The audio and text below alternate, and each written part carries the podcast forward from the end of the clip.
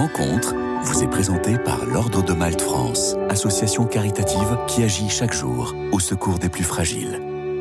Bonjour à tous. Aujourd'hui, j'ai le plaisir d'accueillir Inès Daoudi. Bonjour. Bonjour à toutes et à tous. Merci beaucoup d'être avec nous. Alors, vous êtes parti au Liban pendant un an en tant que volontaire de la délégation catholique pour la coopération, la DCC, qui est le service du volontariat international de l'Église en France. Pour commencer, Inès Daoudi, je voulais vous demander qu'est-ce qui vous a poussé à faire un volontariat?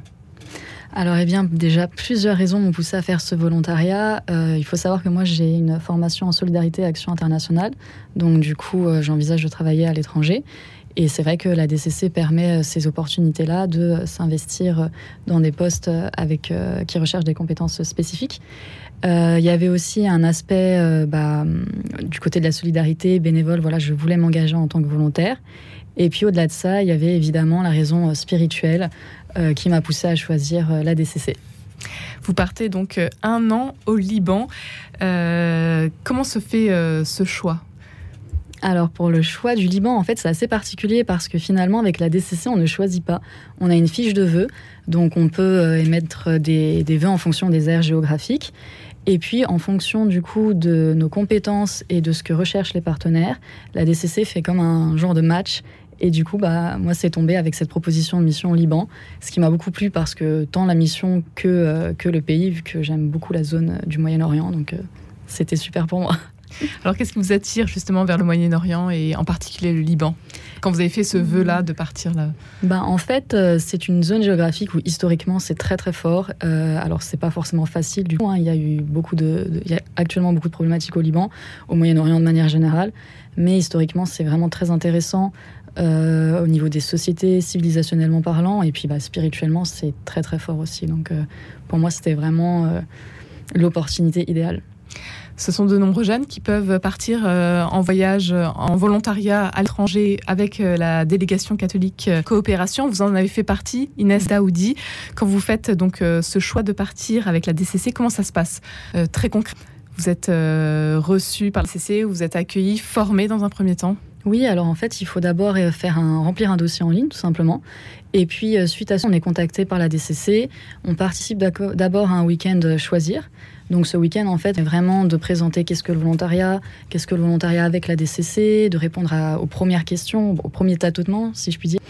Et euh, suite à ce week-end-là, en fait, les futurs volontaires peuvent choisir ou non de continuer avec la DCC. Et euh, la DCC aussi a un regard parce qu'elle peut évidemment orienter vers d'autres structures si besoin. Et au-delà de ça, euh, cela permet vraiment de concrétiser en fait dans, chez les, futurs volontaires l'idée de partir. Et du coup, une fois que des deux côtés, c'est OK. Euh, les futurs candidats sont dans un vivier. Et suite à ça, on leur propose une mission.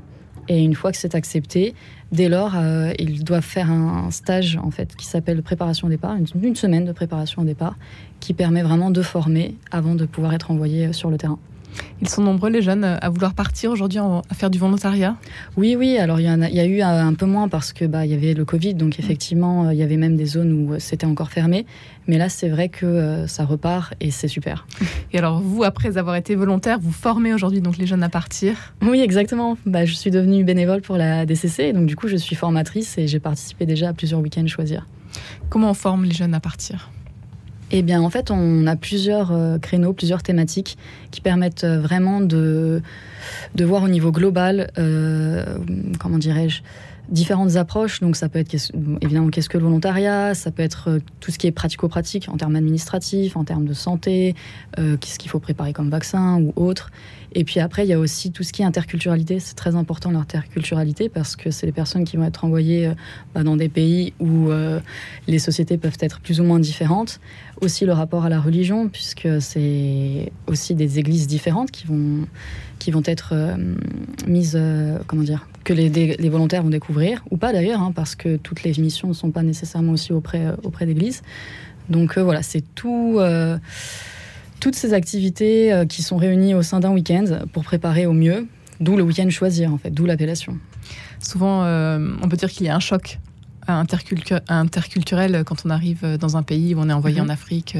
Pour vous, comment ça s'est passé quand vous êtes arrivé au Liban? Alors, bah, moi, c'est assez particulier, je dois dire, parce que c'était pas mon premier pays en fait d'expatriation. j'ai déjà été, j'ai travaillé au Cambodge à Madagascar, donc pour moi, le Liban, c'est le choc interculturel était moindre, si je puis dire, puisque bien évidemment, c'est très différent de la France, mais culturellement, je dirais que c'est le plus proche de l'Europe comparé à Madagascar, par exemple. Mais euh, c'est vrai qu'effectivement, dans, certains cas, le choc peut être euh, très très fort, surtout si on est en milieu rural, en milieu très éloigné, avec euh, peu de, modernité. Et donc c'est à ça que la DCC prépare. Après, évidemment, chacun réagit différemment. Et on a beau être préparé une fois sur le terrain, ça peut être très différent. Mais du moins, on essaye en tout cas de, de préparer au mieux. Quelle a été votre mission au Liban? Alors moi, du coup, j'étais chargée des partenariats, euh, du, développement. Donc en gros, euh, pour faire très simple, j'étais dans la recherche de fonds. Donc euh, je rédigeais des appels à projets tant pour les bailleurs privés et publics. Et au-delà de ça, comme c'était une association, en fait un foyer qui accueillait des enfants, j'avais un peu étendu ma mission pour pouvoir faire de l'aide aux devoirs, pour faire des activités en fait en soutien des, des éducatrices qui étaient présentes. Et euh, j'avais notamment monté un projet épistolaire, puisque j'ai des amis qui sont dans, dans l'éducation nationale. Et donc, du coup, en fait, on faisait des échanges de lettres et ça permettait aux enfants bah, voilà, d'échanger en français, de recevoir des lettres et aussi de faire un petit échange interculturel, en fait. Vous avez travaillé euh, au sein du foyer de l'amitié, qui a été euh, fondé par l'ordre religieux basilien salvatorien, qui s'occupe donc d'accueillir des orphelins et des victimes de la guerre civile. Mhm. Parlez-nous un peu de ce centre d'accueil. Qui sont ces enfants? Combien sont-ils? Alors, ce centre d'accueil, donc Dahal Sada'a en, en libanais, c'est en fait, oui, ça a été fondé en 1979, donc à l'époque de, en pleine guerre civile euh, au Liban. Et euh, ils ont pérennisé leurs actions. Donc aujourd'hui, euh, la guerre est terminée, Dieu merci. Mais effectivement, ça reste tout de même des enfants qui viennent de familles extrêmement pauvres, dont les parents ne peuvent plus ou pas s'occuper. aussi également des enfants issus bah, des populations réfugiées syriennes. Donc euh, les enfants sont acceptés indépendamment de leur religion ou de leur nationalité. Et euh, donc à l'époque où j'y étais, il y avait effectivement une soixantaine d'enfants qui dormaient au foyer, donc dans des petites maisons. Et au-delà de ça, il y avait un autre programme qui s'appelait l'accompagnement des familles. Et donc là, c'était des enfants qui restaient au sein de leur famille, mais qui avait un suivi en fait de la part du foyer pour vérifier que tout, euh, tout se passe bien, s'il y avait besoin des fois bah, de soutien euh, financier notamment, ou même euh, c'était des enfants qui allaient quand même au foyer après l'école, mais qui rentraient chez eux en fin de journée, donc qui étaient là pour les activités et les devoirs. Comment ça se passe pour vous personnellement, donc avec avec les enfants de ce centre et votre mission? Alors c'était une, très, une expérience très forte, pas tous les jours facile. Euh, parce que les enfants, ça va de 5 à 18 ans. Donc, euh, c'est un âge, enfin, ce sont des âges très larges avec euh, des problématiques et des besoins très différents. certains n'avaient pas été à l'école pendant un peu plus d'un an parce qu'entre le Covid, entre la crise aussi, c'est vrai que j'ai pas précisé, mais c'est il y a la crise au Liban depuis 2019, économique, financière et politique. Et vous êtes parti de septembre 2021 à, août 2022. Mmh. Donc, en pleine crise. Mm. Euh, et, donc du coup, euh, c'est vrai que c'était pas forcément simple parce que bon, moi j'étais là pour aider notamment en français et en anglais. Et euh, des enfants, des fois, avaient d'énormes difficultés. Mais bon, bah, ils m'ont appris des mots en arabe, alors on essayait un peu comme ça de dialoguer. Et... C'était pas tous les jours simple, mais j'en tire quand même un bon enseignement et beaucoup de patience des enfants, donc euh, vous l'avez dit, euh, Inès Daoudi, de toute croyance. Euh, vous-même, ça vous a bouleversé au niveau de votre foi. Vous n'étiez pas croyante avant d'arriver au Liban. Et puis, qu'est-ce qui se passe au contact de ces enfants? bah, En fait, bah, pour être exact, moi j'étais agnostique. Donc, je me suis toujours posé des questions. voilà, j'étais dans une démarche spirituelle déjà depuis de nombreuses années. Et euh, c'est vrai que je pense que le Liban a un peu euh, accéléré le process, même si je serais arrivée à cette finalité. Mais euh, être effectivement au milieu de, bah voilà, d'un foyer, bon, pour le coup, chrétien melkite, donc les Grecs catholiques, et toujours dans l'accueil, en fait, j'ai jamais eu de pression ou quoi. Et moi, ça m'a beaucoup touchée. Et, du coup, oui, j'ai fait mon baptême là-bas. Vous avez reçu le baptême au Liban, au sein même de cette communauté melkite. Oui, tout à fait au foyer. Lors de votre volontariat, donc euh, en 2021. Ouais, euh, en 2022 du coup, en juin 2022. Et euh, non, c'était vraiment très beau parce que j'ai pu inviter bah, d'autres amis volontaires, des amis libanais, syriens. j'ai ma sœur qui a pu faire le, le déplacement de France. Donc c'était c'était vraiment très beau. Au niveau de votre foi, comment ça se passe quand vous rentrez en France? Euh, bah alors, je vous avoue que dès que je, enfin avant même de rentrer en France, je, me suis rapprochée de l'église Melkite euh, de Paris parce qu'il y en a que deux en France, une à Paris, une à Marseille.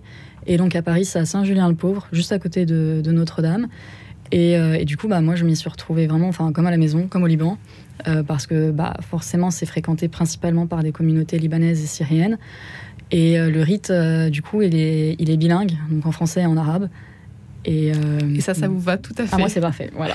Vous avez euh, rapporté une, église, une, une, icône du Liban. Oui, Inès tout à Daoudi, présentez-nous cette icône. Alors, j'ai décidé de ramener cette euh, petite icône de Jésus qui vient en fait d'un monastère au Liban qui s'appelle Hamatoura. Et c'est un monastère orthodoxe pour le coup. Des amis libanais orthodoxes m'y avaient amené. Et en fait, euh, ce que je trouve très beau, c'est qu'on peut y accéder que à pied. Enfin, on, on doit se stationner en bas au niveau de la rivière et après, il faut marcher. Et donc euh, c'est un cadre en pleine nature, dans la montagne et très fort euh, spirituellement parlant. Donc euh, voilà, moi je, trouve que c'est un très très bel endroit et c'est une icône qui m'accompagne un peu partout où je voyage. Parce que c'est vrai que pour moi la présence de Jésus est très importante dans ma vie quotidienne. Donc, voilà. Vous êtes retourné récemment au Liban et puis vous comptez y retourner aussi très prochainement. Inès oui, Daoudi, l'aventure euh, se poursuit. J'y suis retournée en vacances ben, au mois de mai. Je suis restée un peu plus d'un mois, un mois et demi. Et effectivement, ben, j'aimerais beaucoup y retourner. Donc euh, voilà, je ne sais pas encore dans quel cadre, peut-être avec la DCC d'ailleurs. Euh, J'attends de voir un peu euh, les opportunités qui se présentent et voilà. On termine avec euh, peut-être euh, un conseil à ceux qui hésitent, qui n'osent pas encore franchir le pas. Est-ce que je pars ou pas en volontariat? Bah moi j'ai envie de leur dire yalla, il faut aller. non franchement c'est une expérience d'une vie euh, très enrichissante sur tous les points. Euh, voilà spirituel, professionnel, euh, même enfin ça apprend beaucoup de choses sur soi-même. On se découvre autrement, on en ressort grandi. C'est pas forcément facile tous les jours, ça je, je l'entends, mais euh, ça vaut le coup. Un grand merci Inès Daoudi d'avoir été avec nous aujourd'hui. Toutes les informations à retrouver bien évidemment sur le site de la délégation catholique pour la coopération. Merci beaucoup. Rencontre vous a été présentée par l'Ordre de Malte France, association caritative qui agit chaque jour au secours des plus fragiles.